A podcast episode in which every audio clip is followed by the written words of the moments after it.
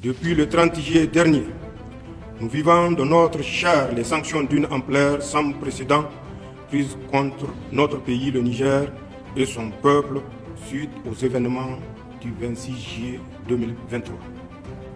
En outre, ces sanctions vont jusqu'à priver délibérément nos laborieuses populations de tout approvisionnement en produits alimentaires et pharmaceutiques. Finalement, comme s'il y avait un plan visant le démantèlement de notre pays, la CDAO s'apprête à agresser le Niger en mettant sur pied une armée d'occupation en complicité avec une puissance qui est étrangère à notre espace communautaire et à notre continent. Bonjour à toutes et à tous et bienvenue de nouveau sur le goûter panafricain, la chaîne de l'Afrique avec sa diaspora sur le panafricanisme. Alors aujourd'hui, on va avancer sur euh, la situation au Niger car il y a beaucoup de, de, points de vue à, éclaircir sur, euh, sur ce pays. Forcément, je suis accompagné euh, de plusieurs intervenants ce soir. On a l'invité mystère qui est de moins en moins mystère. On arrive un peu à, discerner son visage. C'est notre voix féminine, c'est Hachetsu. Comment tu vas, Hachetsu? Oui, alors euh, bonjour Thomas. Bah écoute, hein, je, vais, je vais reprendre un petit peu ce que tu viens de dire. Hein. Il y a au moins une chose que l'on sait, c'est que j'ai une voix féminine. Exactement. bonjour, merci encore. Une très jolie voix féminine et juste à côté, c'est l'Égyptien, le, pharaon de l'équipe, c'est Aton. Comment tu vas, Aton? Ah bah Moi, c'est Otep à tous, hein, où vous soyez sur, euh, sur Internet. Euh, bah, encore une fois, un grand Otep à Chepsot et un grand Otep à toi, Thomas. Et puis, euh, que le cœur et l'amour soient dans tous les cœurs aujourd'hui, parce qu'on en aura besoin. Oui, j'ai oublié de dire bonjour, excuse-moi, j'ai oublié de dire bonjour à Aton, c'est vrai, notre pharaon, donc, qui est là avec nous. Salut Merci à vous. bah, merci aux abonnés qui nous regardent. tout dépendra du jour où vous allez nous regarder, mais forcément, ça va beaucoup évoluer au niveau du Niger. Mais là, aujourd'hui, le dimanche, euh, on est quoi Le dimanche 20 août, on va résumer la, la, la situation qui euh, voilà de, de, depuis depuis quelques semaines. Donc j'ai mis le Niger foutez-leur la paix parce qu'ils en ont vraiment besoin le Niger, ils ont vraiment besoin qu'on leur qu'on les laisse tranquilles, mais ce n'est pas le cas. Alors qu'est-ce qui s'est passé? Situation récente, récente du Niger. Donc le président, président, l'ancien président Bazoum est toujours maintenu, euh, toujours détenu par, la, par les militaires. Et euh, bah, il y a la délégation la CDAO qui a proféré des menaces envers le Niger. Et ça, ça, ça, ça, ça a alimenté beaucoup de débats qu'on voit sur Internet. Est-ce que vous voyez va y avoir une intervention militaire? Est-ce qu'il va y avoir des sanctions? Pour l'instant, c'est beaucoup des sanctions, j'ai envie de dire économiques et aussi vicieuses parce que euh, il y a eu une euh, tout récemment le, Niger a été privé d'électricité. Ça, c'est limite illégal. Donc voilà, ça pour l'instant, c'est la situation actuelle. Il n'y a toujours pas d'intervention militaire, mais la CDAO annonce que ça devrait bientôt arriver. Il y a eu quelques membres de la CDAO qui se sont illustrés et j'ai envie de faire un focus sur un en particulier, c'est le président de la Côte d'Ivoire, euh, Monsieur Alassane Ouattara, euh, qui s'est lui-même, il, a fait une intervention euh, disant qu'il était favorable à une à, ben, à ce que le, la CDAO emploie la force euh, militaire envers le Niger. Et on, se pose toujours la question pourquoi il a fait ça, pourquoi il s'est mis, il a pris ce rôle de porte-parole de la CDAO. Et vous allez vous allez me donner votre avis sur sur, sur ce qu'il vient de faire, mais ça selon l'opinion publique, ça, lui a vraiment porté euh, discrédit. Mais déjà, il n'avait pas une super bonne réputation, mais là, il passe pour un traître aux yeux des Africains. Donc ça, c'est aussi très important. Et forcément, il y a l'Union européenne, notamment représentée par le, le président du Conseil européen Charles Michel, euh, qui est avec la CDAO. Donc euh, l'Europe soutient, euh, apporte son soutien total à la CDAO, même s'il y a une intervention militaire. L'Europe va soutenir la CDAO, donc ça, ça nous étonne pas beaucoup. Et Petite nouvelle qu'on vient d'avoir récemment, donc il y a le général Tiani, celui qui est à la tête euh, actuellement du, euh, gouvernement euh, du Niger. Il a fait une, allocution, il a fait un, discours où il disait qu'il dénonçait déjà les mesures drastiques, illégales qu'a prises la CDAO. il se dit par contre ouvert au dialogue pour l'amélioration de son pays. Donc voilà, on a vu que c'était une personne qui n'était pas fermée non plus. Lui, ce qu'il veut, c'est que le Niger s'en sorte. Et voilà, il est intelligent, il sait qu'il a besoin de tisser des liens. Donc il, a, prononcé qu'il pouvait être ouvert au dialogue. Et par contre, il maintient toujours sa position hein, de pouvoir et ne cède pas face aux menaces. Ce qui vient de se passer aujourd'hui, il y a quelques heures, c'est que euh, la CDAO a été reçue par, euh, le, gouvernement du Niger. Donc c'est une, délégation hein, de la CDAO qui a été reçue à Niamey euh, pour rencontrer l'ancien président Mohamed Bazoum. C'est peut-être euh, l'ouverture vers des négociations. Et on va arriver bah, tout simplement avec, avec ce que vient de, bah, avec ce premier fait, je vais vous poser la première question. Les généraux du Niger viennent de recevoir euh, la délégation de la CDAO. Est-ce un signe d'ouverture vers une, vers une négociation? Je vais laisser Hachensout, la voix féminine, répondre et ensuite à Aton hein, pour continuer sur, ce débat. Est-ce que c'est quelque chose de positif? Alors, je, ne sais pas si c'est quelque chose de positif, mais la manière dont la CDAO prend la situation en main n'augure rien de vraiment apaisé. Jusqu'à présent, les militaires, les généraux donc qui ont qui ont renversé Bazoum n'ont pas tué qui que ce soit, sont ouverts et l'ont affirmé dès le début, ouverts à à toute euh, à toute négociation, sauf euh, effectivement sur euh, des fondamentaux, notamment la souveraineté donc du Niger qui doit être maintenue. Ils ont, ça c'est important à savoir, fermé l'espace aérien donc de leur pays pour éviter justement toute incursion et de, de, de forces étrangères pour en vue donc de libérer Bazoum. Il faut savoir qu'il y a quand même une menace qui est réelle. il y a un pays étranger, donc d'après le, le, le, président, donc le, le le général donc à la tête donc du Conseil national pour la sauvegarde de la patrie du Niger, euh, il précise bien que euh, éventuellement il est nécessaire de prendre donc des mesures assez fortes pour éviter justement que leur pays soit attaqué puisque c'est une période un peu fragile. On le comprend puisque pour euh, un certain nombre d'institutions européennes, leur intention c'est d'agir vite. Pourquoi agir vite? C'est pour empêcher justement que s'installent de nouveau des hommes à la tête donc du pouvoir qui auront euh, pour euh, pour mission, hein, puisqu'il faut le savoir, ils sont portés par euh, la population à 100%. On le voit hein, aujourd'hui, il y a énormément de communautés religieuses qui souscrivent justement au renversement donc de Bazoum. ce qui va être important donc pour le, les, les, les, généraux, c'est justement de mettre en place et de renégocier un certain nombre de contrats. Alors, il faut savoir qu'il y a notamment euh, le grand projet de gazoduc qui doit alimenter euh, l'Europe via euh, l'Algérie. Donc ça, c'est un des premiers contrats. Hein. L'Algérie est partie prenante, le Nigeria est partie prenante donc dans l'affaire. Il y a la question donc des bases militaires et notamment les contrats de protection qui ont été signés par la France et qui font partie donc des 11 d'un certain nombre de contrats que l'on dit aujourd'hui des contrats hérités donc du colonialisme. Et il y a euh, notamment euh, les, la, question donc des prêts, des prêts euh, qui sont octroyés, donc au, au, Niger sous la houlette donc de Bazoum. Donc toutes ces questions font qu'aujourd'hui le, le, le, le, Conseil national pour la sauvegarde de la patrie a effectivement pèse sur ses épaules des enjeux assez forts. Et malgré ces enjeux, le, présent, le, le général Tiani garde la tête froide. Il ne s'emballe pas il ne fait pas des déclarations intempestives comme on pourrait s'y attendre, euh, comme pourraient s'y attendre les partis euh, adverses. Euh, à l'image un peu du Mali, hein, du général, du maréchal, du, du, chef donc la, Assimi Goïta. Exactement pareil pour la, le, le, le, le, Burkina, le, Burkina et pour la Guinée-Conakry. Donc ça veut dire quoi? Ça veut dire qu'on a quand même des généraux qui ont comme souci premier, et ça on va en discuter, leur population j'ai regardé beaucoup de d'informations sur, euh, sur, sur, euh, sur les réseaux sociaux, sur Internet, et la plupart sont, sont unanimes. Euh, la CDAO a, a, agi de manière inappropriée.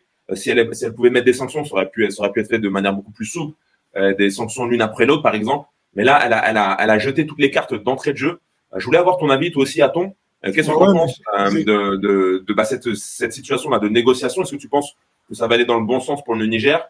Ou est-ce que tu penses que c'est juste euh, gagner du temps et de ah, Je sais, je sais pas qui a programmé ça, comment ça a été programmé, mais on sent que le l'orchestre est bien est bien rodé quoi. On l'a vu au Mali, au débord au Mali, on comprenait pas trop ce qui se passait, on était tous en soutien, la population faisait bouclier, et c'est les mêmes événements qui se produisent actuellement dans ce pays-là, on a l'impression que c'est la même méthode, le même système et les mêmes choses qui sont reproduites ah. ici qui fonctionnent. Qu'est-ce que, tu veux dire euh, La même chose, même système Ce que tu peux dire bah, Si on regarde bien ce qui s'est passé en Guinée, c'est la même chose. Si on regarde bien ce qui s'est passé au, Mali, c'est la même chose. Si on regarde bien ce qui s'est passé au Burkina Faso, c'est la même méthode, même chose, même euh, même vision. Personne n'est dupe.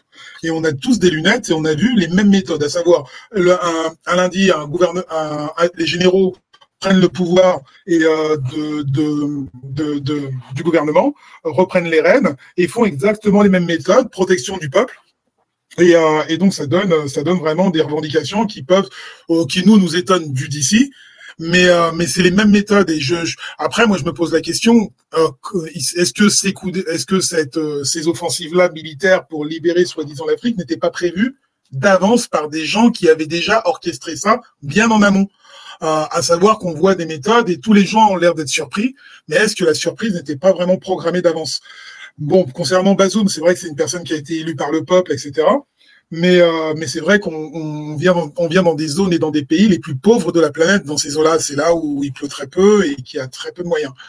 Mais euh, tout ça pour dire que euh, ces zones-là méritent plus qu'il n'en faut aujourd'hui. Elles ne peuvent plus continuer comme ça vu les vu l'avantage, l'inconvénient terroriste qu'il y a sur ces territoires-là. Et donc, il y a, quelqu'un qui, pour moi, tourne les manettes et qui euh, et qui fait exactement des méthodes. On ne sait pas où ça va mener, mais on voit un petit peu le bout du tunnel. C'est qu'à la fin, le peuple sera gagnant et ces régions-là, je l'espère, vont s'en sortir un peu mieux sans la, domination de la France. C'est inconcevable que des que des territoires aussi immenses puissent être encore sous le joug colonial français. Et, euh, et c'est bien, ça montre en lumière ce qui se passe dans le monde entier que la France aujourd'hui bah, le gouvernement français, je ne veux pas dire la France parce que euh, c'est le gouvernement français qui fait ça, bah, continue ses demi continuait en tout cas ses dominations coloniales sur certains pays. Et euh, dans ce faisceau-là, il y a encore des marionnettes au pouvoir qui pensent qu'ils sont encore des gouverneurs euh, de région, quoi, comme des Alassane Ouattara qui font vraiment ridicule aux, aux, yeux du monde, quoi, puisque c'est des choses qui les dépassent. et, je, veux, je, veux, juste revenir sur ce que, ce que tu viens de dire. J'avais l'impression que tu voulais dire que c'est tout le temps la même chose. Il y a un coup d'État, il y a, le, il y a un, chef militaire qui arrive au pouvoir. Et tu as dit, as dit que c'est comme si c'est, euh, il y avait quelqu'un qui était qui tirait les ficelles, qui était aux manettes pour, euh, qui, qui, gérait un peu le scénario comme si c'était quelque chose de prévu d'avance. Pour toi, ça serait qui qui serait qui serait au, ah, aux manettes de ce scénario machiavélique un peu? Pour moi, il y aurait l'acteur le plus privilégié qui serait tout de suite visé, c'est tout de suite la Chine et la Russie, qui seraient des bons bons sauveurs pour ces territoires. Mais moi, je vais encore plus loin. Je pense que c'est plutôt les BRICS qui sont aux manettes de ces modifications-là. On n'oublie pas ce que sont les BRICS. Hein, c'est le Brésil, la Russie, euh, le le, comment s'appelle l'Inde, la Chine et l'Afrique du Sud. Ah, bien sûr, il y aura le Ghana qui va rentrer dedans, etc. En tout cas, c'est des grandes puissances alternatives qui ont très très bien compris où situaient les avantages du monde aujourd'hui. Elles se situent en Afrique. Et euh, s'ils veulent, ces BRICS, être les forts de demain, il faut que, leur, faut que les matières premières soient assurées pour eux.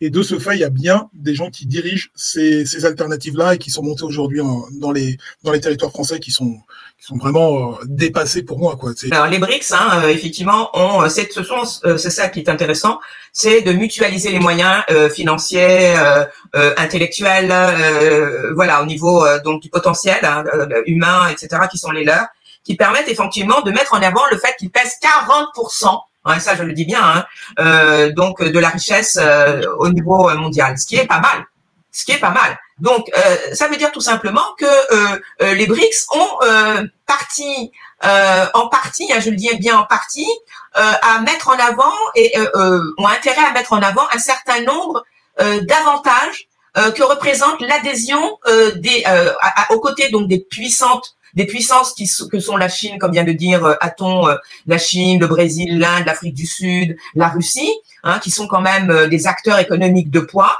de voir à gravité autour d'eux donc des pays qui ont énormément de, de difficultés, qui sont empêtrés donc dans des dettes à n'en plus finir, de voir justement que ce potentiel-là va être dirigé hein, vers ces pays-là pour que justement ils puissent monter en puissance par rapport justement à des acteurs qui euh, jusqu'à présent euh, dominent euh, l'économie mondiale. Parce que de quoi il s'agit? On ne peut pas aujourd'hui parler de développement si on ne parle pas d'économie. Hein. C'est-à-dire que c'est un pilier fondamental en plus donc de la culture euh, avec d'autres différents, différents paramètres. La culture reste un pilier fondamental pour les nations, pour pouvoir que les populations en général puissent avoir un, un, un, un plaisir à exister, un plaisir à œuvrer pour leur futur, euh, pour les générations euh, euh, qui, qui naissent dans, dans, dans, les différents pays du continent. Donc, il n'est pas concevable aujourd'hui au XXIe siècle, lorsque l'on voit que des institutions internationales, européennes, américaines, voient, ont des perspectives à longue échéance, que des pays comme les BRICS, qui font partie des BRICS, n'aient pas comme ambition, justement, de euh, redéfinir les euh, grandes orientations qui ont été euh, jusqu'à présent et depuis la Seconde Guerre mondiale hein, instituées, enquistées dans l'économie, dans, les économies du, continent. Donc aujourd'hui, la question, c'est les pays africains ont tout intérêt à demander leur adhésion aux BRICS pour pouvoir avoir une voix qui compte pour l'avenir. Ouais, et, c'est vrai que c'est beau ce que tu dis, mais je pensais là, ça vient de me venir à l'esprit. Est-ce que ça serait pas mieux que les, pays africains créent leurs propres BRICS en fait, leur, propre groupe euh, intracommunautaire et ils ont suffisamment de richesses, ils ont ils ont l'armée, ça devrait être ça en fait, ça devrait il devrait avoir cette union africaine. Sauf que euh, bah, cette union euh, qu'on voit avec la CDAO, c'est pas le cas, c'est c'est des coups bas, c'est c'est euh, comme tu viens de le dire, ils sont ils sont euh, c'est les toutous de, des, des puissances occidentales comment ça se fait que cette union elle n'y arrive pas en Afrique alors que c'est pourtant clair en fait. Je voulais je vais laisser la parole à Raton euh, parce que lui il parlait tout à l'heure de et euh, bah, tu reviendras là-dessus tout de suite. Et moi je vais vous lancer sur la prochaine question, euh, notamment sur bah, sur la CDAO après cette semaine chargée. Quel est votre point de vue sur cette CDAO la CDAO, normalement, ça devrait être ça, ça devrait être les nouveaux BRICS, mais en africain. La CDAO, qu'est-ce que tu en as pensé, ton point de vue? Je, reviens, je, reviens tout de suite, puisque la CDAO, c'est que c'est un, c'est un, c'est un groupement ouest-africain créé le 28 mai 75. C'est une, c'est, cette structure était destinée à coordonner les actions des pays ouest-africains. Euh, ça s'est créé même à Lagos au Nigeria, mais on voit bien que ça a été financé par euh, par l'Europe. C'est l'Europe qui finance euh, cette organisation-là. Pourquoi? Tout simplement pour mieux maîtriser les richesses euh, qui se qui se situent sur ce territoire-là. Donc ça peut pas marcher. Déjà l'avance, ça peut pas marcher. Il faut tout détruire, faut tout détruire, tout refaire. C'est pour ça que la culture est, là, est, est très importante parce que c'est nos valeurs qui nous créent ce qu'on est. Et euh, ça, c'est euh, la CDAO doit se doit être détruite et se refaire très rapidement. Mais ça, ça demande du temps. Mais euh, l'Afrique, on a du temps parce qu'on a la population la plus jeune au monde et on peut on peut vraiment accélérer ce temps-là très rapidement en, se, en revalorisant en revalorisant nos connaissances. C'est c'est un point qui qui est à faire parce que toutes les générations qui sont assez âgées aujourd'hui, on a vu ce qu'ils faisaient comme travail, c'est pas du bon. Donc il faut, faut qu'une Afrique soit jeune, motivée, enseignée et euh, pour qu'elle crée quelque chose de valorisant euh, pour ce continent demain.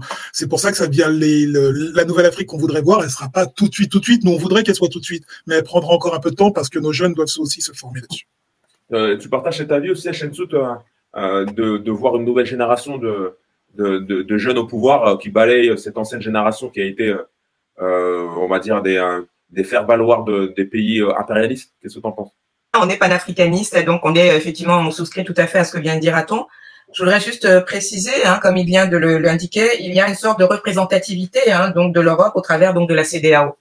Ça, c'est indéniable. Hein. On ne peut pas effectivement se cacher derrière son petit doigt en disant que euh, effectivement la CDAO. Alors bon, après, euh, on a à, chercher et, à, et à vérifier ce que l'on avance, ce que l'on avance là maintenant. Mais pour moi et, pour euh, notre plateforme Goûter euh, panafricain, il ne fait pas de doute que la CDAO, hein, d'après la première question que tu m'as posée tout à l'heure, réagit donc de manière euh, tellement impulse, de manière impulsive que nécessairement la France ne s'attendait pas à ce qu'il y ait un coup d'État donc dans ce dans ce pays-là. C'était vraiment le dernier pays auquel effectivement il aurait il aurait imaginé que de telles choses puissent arriver. Alors, il y a deux, deux, deux choses, hein. c'est-à-dire que euh, lorsque euh, Atom précise que la CDAO euh, est une création, il y a, euh, si on met ça en parallèle avec les grandes instances internationales comme l'OMC ou bien l'ONU, etc., comme je l'ai dit tout à l'heure, la France parle au nom donc d'un certain nombre d'États africains, elle est, elle est minorée. Ben, comme je viens de le dire, hein, la CDAO, comme l'a dit Atom, n'est qu'une instance représentative, une pâle, une pâle on va dire qu'elle n'a pas toute la force et la puissance par rapport à d'autres instances européennes et américaines, qui regroupent en son sein divers pays, des pays plus ou moins émergents, mais des pays qui comptent et qui vont œuvrer justement au développement de l'économie mondiale. Alors, pourquoi est-ce que la CDAO est, une pâle copie Elle est une pâle copie parce que derrière, il y a la France. C'est-à-dire que, comme je l'ai dit, la France parle en lieu et place des pays du continent auprès des grandes, des grandes instances que sont l'ONU, etc. Et lorsque éventuellement les pays du continent veulent avoir du crédit, ils le font auprès des créanciers publics. Donc, ok, merci beaucoup, Hachetsu. Je vais vous poser la, dernière question. Après toutes les sanctions drastiques prises à son encontre, en fait, le général Tiani, il a fait un, discours très récemment. D'ailleurs, on va le mettre euh, des, passages sur, notre, sur notre podcast. Ces sanctions visent notamment à nous priver des ressources financières indispensables au fonctionnement de nos institutions, à entraver notre vie quotidienne et à étouffer notre économie et le petit commerce. Euh, où euh, il disait que le Niger vivait des moments difficiles, notamment euh, coupure d'électricité, sanctions au niveau financier, etc. Comment va-t-il, pour vous, comment va, comment va, comment le Niger va s'en sortir? Et quelles seront les solutions pour son avenir? Est-ce que peut-être qu'il faudrait lui venir en aide? Est-ce que vous voyez des solutions? Comment vous voyez la suite pour le Niger? Bah, les solutions, les, les, solutions, elles sont dans ses mains. Euh, regardons où est la carte du Niger et regardons concrètement ce qu'il y a là. Euh, regardons où est placé le Niger et on va mieux voir entre le Mali et le Tchad. Au-dessus, on a le Nigeria et au nord, on a la Libye et l'Algérie. Euh, on voit bien que dans ces zones sahélo-sahéliennes, c'est là où sont placées les plus grandes richesses aujourd'hui de, des mines d'uranium. Sur ce terrain-là, il y a des bases militaires qui sont de la France parce que la France alimente l'Europe et les États-Unis qui sont pas des qui sont pas des petits joueurs qui sont aussi qui ont aussi de grosses bases militaires ici.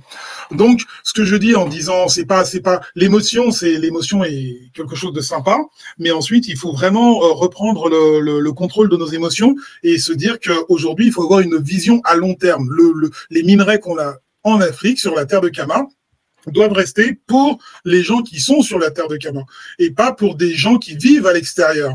Et ça, pour ça, faut des, faut des, faut des dirigeants assez euh, ouverts d'esprit qui pensent vraiment euh, continuité territoriale et pas ses poches à soi personnelles. Euh, je rappelle que dessus, sur euh, sur cette sur ces bases militaires, ben, ça va être très difficile de faire partir les Américains. C'est pour ça qu'hier ou avant-hier, ils ont dépêché rapidement une délégation américaine qui va euh, être au Niger pour justement conserver leurs intérêts. Et, euh, et je rappelle aussi une dernière chose, c'est qu'au Niger, malheureusement, aujourd'hui, comme on parle d'uranium, si c'est une chose qu'on peut qu'on peut parler, ben c'est des déchets radioactifs. Ces déchets radioactifs vont contaminer beaucoup de personnes pendant très longtemps sur la sur cette zone-là sahélo-sahélienne. Donc ça veut dire qu'une certaine partie du pays sera inhabitable quasiment parce que ces déchets radioactifs pour chauffer l'Occident, eh ben, on polluait quasiment les terres d'Afrique. Donc, il faudra les solutions, ça serait quoi là La solution, c'est repenser c'est repenser quasiment notre notre manière de gouverner, notre manière de notre manière de nous euh, penser à nous avant tout. Je pense que tant qu'on pensera pas nous d'abord, peuple d'abord et les autres après, on ira toujours dans le ridicule du monde. Et il faut vraiment qu'on repense nos valeurs intrinsèques africaines, c'est-à-dire que penser à soi d'abord et après les autres parce que je, tous, le, tous, les, tous les trésors sont chez nous. Et euh, le Niger a de quoi s'en sortir. Il a tout ce qu'il faut dans sa manche pour s'en sortir. Mais bien sûr, les autres ne le laisseront jamais faire. Et pour ça, il faudrait toujours s'armer et être prêt à, prêt à, se battre comme moi, moi, Moi, je pensais, alors juste avant de passer la parole à Shetsu, euh, moi, je pensais, parce que là, quand j'écoutais le, le, le, le, général Tiani, euh, j'ai pas senti un appel à l'aide, mais j'ai senti quand même euh, quelqu'un qui, qui, qui vivaient un moment de détresse. Et je me disais, nous, les euh, qui sommes euh, voilà de la diaspora, qui vivons en France, euh, panafricanistes, est-ce que nous, on, a des solutions pour bah, pour venir en aide au Niger? Peut-être faire une cagnotte, j'en sais rien, ou peut-être alors, je sais la cagnotte, amener de, de, des fonds. Mais voilà, s'il y a un appel à l'aide, peut-être construire quelque chose pour venir en aide euh, à un pays, à un pays frère, tout simplement, sans passer par les grandes instances. Est-ce qu'on peut s'organiser et, Juste intervenir juste pour répondre à la question que vient de de poser euh, Thomas et puis l'observation qui va avec, c'est que euh, si effectivement on est sur ce qu'on appellerait la main tendue, c'est-à-dire que et puis la solidarité au niveau donc de, de la diaspora, hein, comme tu l'as tu, l'as tu l'as suggéré, c'est peut-être à court terme, ce qui est important aujourd'hui. Hein, il faut, faut, savoir que les banques ont commencé comme ça. Hein, c'est un problème de. Ça a été nécessairement sur la solidarité et beaucoup de d'institutions, des mutuelles en France sont basées sur de la solidarité. Donc, ce n'est pas une mauvaise idée. Ça mérite effectivement que ça soit mieux organisé. Parce que jusqu'à maintenant, et on le voit bien, euh, les, les, que ça soit les chefs euh, d'État, donc des pays euh, du continent, ou bien les chefs militaires qui actuellement font face à des à des, des, des, décisions donc de la part de la CDAO et puis de, de l'Union économique et monétaire ouest-africain, c'est que ils veulent bien effectivement contracter du crédit. Ils le contractent auprès de qui? Ils le contractent auprès effectivement des créanciers publics, hein, Club de Paris, FMI, la Banque mondiale, ou bien auprès donc des, des créanciers euh, privés, hein, qui sont les grandes banques euh, privées. Et il y a donc euh, une grande instance hein, qui est justement qui, qui, fait qui n'est plus là. Alors je retrouve juste le, le, le titre. Hein, c'est l'Institut of no Institute of International Finance qui est euh, le, la nouvelle appellation donc du club de Londres, hein, qui a été créé en 1983. Okay, et tu vas en venir où en fait?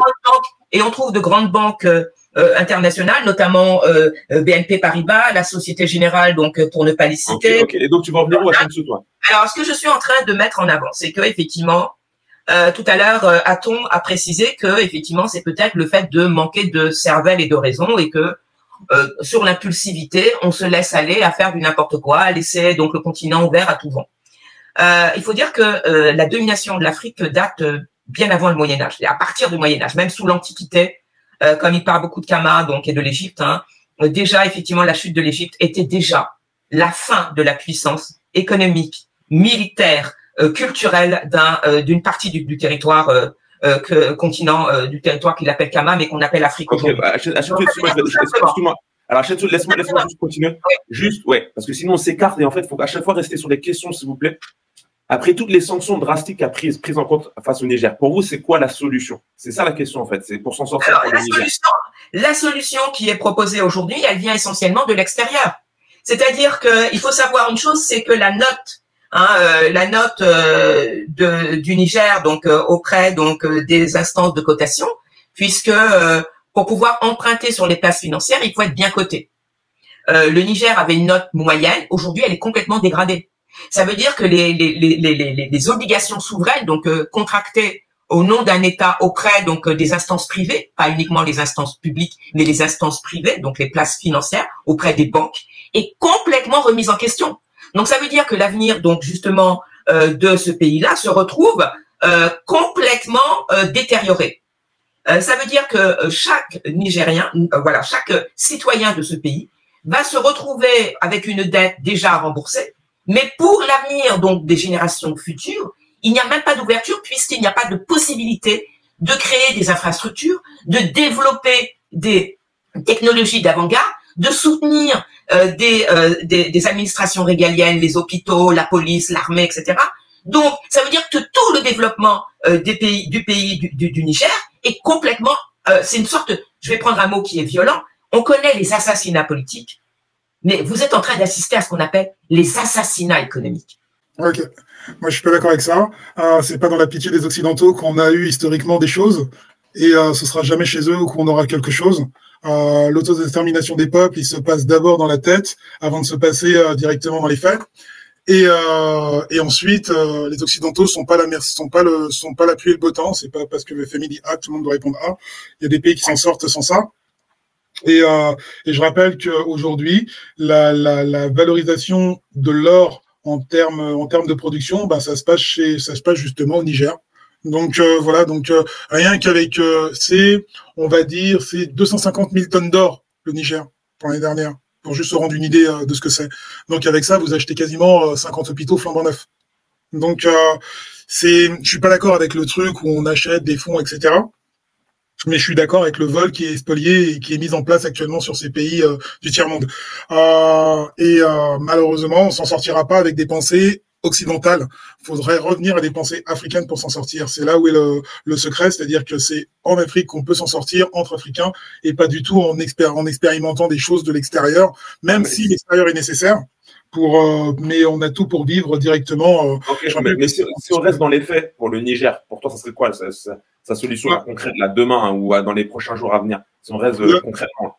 Concrètement, bah, c'est revaloriser euh, leurs actifs, le, les revaloriser à la hausse par rapport à leur exportation. Euh, donc euh, remettre en action un système économique à l'intérieur du Niger qui puisse fonctionner, qui puisse déjà euh, nourrir les Nigériens. Je rappelle que le Niger c'est l'un des pays les plus pauvres du monde. Euh, donc c'est vraiment, on parle d'un pays vraiment très très appauvri. Un Français c'est 70 Nigériens, grossièrement, c'est on peut le dire comme ça. Et, euh, et donc de, pour ça, ben faut faut faire appel à des économistes clairvoyants qui ont une vision euh, économique pour le pays et une vision sociale et mentale pour le pays. C'est-à-dire que l'éducation doit passer, l'économie doit y passer, euh, et surtout une valeur panafricaine doit passer à l'intérieur, parce que c'est des régions qui pourront s'en sortir qu'en groupe. Euh, donc, euh, une zone économique telle que le Mali, le Niger, pour l'instant la Guinée, serait une solution viable sur le court terme. Je rappelle qu'il faut être au moins deux pour faire une communauté, donc euh, c'est lancé, ils peuvent le faire. Et moi, je suis un optimiste cons consacré pour l'Afrique, et je dis qu'ils peuvent faire, ils peuvent faire ce coup de poker, sans pour cela vendre leur âme à l'extérieur, comme les Noirs aiment le faire. Il faut rester centré sur Kama pour que les choses puissent se développer, parce qu'il y a tout chez nous. On n'a pas besoin des étrangers pour venir nous appauvrir comme c'est le cas actuellement dans le Sahel. Merci à vous en tout cas. Merci à vous d'avoir euh, regardé encore ce podcast Goûter panafricain. Euh, laissez vos avis hein, sur, sur le débat. J'aimerais bien savoir vos, vos, solutions pour le, pour le Niger suite à, à l'intervention du général Tiani. Qu'est-ce que vous, pensez qui, qui, serait viable pour, pour aider ce pays à s'en sortir Alors, j'aurais juste précisé par rapport à ce que je viens donc d'entendre. moi, c'est très bien. Hein, moi aussi, je suis tout à fait partant pour cette vision merveilleuse. Euh, sauf qu'il y a des outils qui sont en fabrication et qui sont à créer par les Africains et ça c'est vraiment fort. On ne peut pas faire euh, s'isoler donc euh, au niveau international. Les BRICS en sont l'exemple puisque aujourd'hui on en parle. Donc c'est vers ça aussi que l'on doit aller.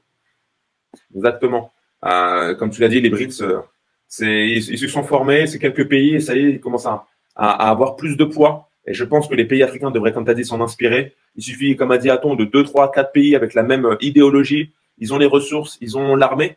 Maintenant, on commence à le voir. Euh, il n'y a plus qu'à, qu'à. Donc ça, ça pourrait être un axe de solution. Euh, ça va prendre du temps, mais euh, je pense que ça va être là. Euh, que, pense pas, comme a dit Aton, que ça va venir de l'extérieur. Je pense que ça va venir de l'intérieur cette solution. Il faut que les Africains, évidemment, s'unissent et, et, et, avancent les mains dans les mains. Voilà, ça sera le, dernier mot du podcast. Merci à vous. Donc laissez vos commentaires, laissez vos avis, et on se retrouve très bientôt hein, pour pour débattre sur d'autres contenus concernant le panafricanisme, l'Afrique avec sa diaspora. Merci à vous et à très vite. Merci beaucoup. À très vite.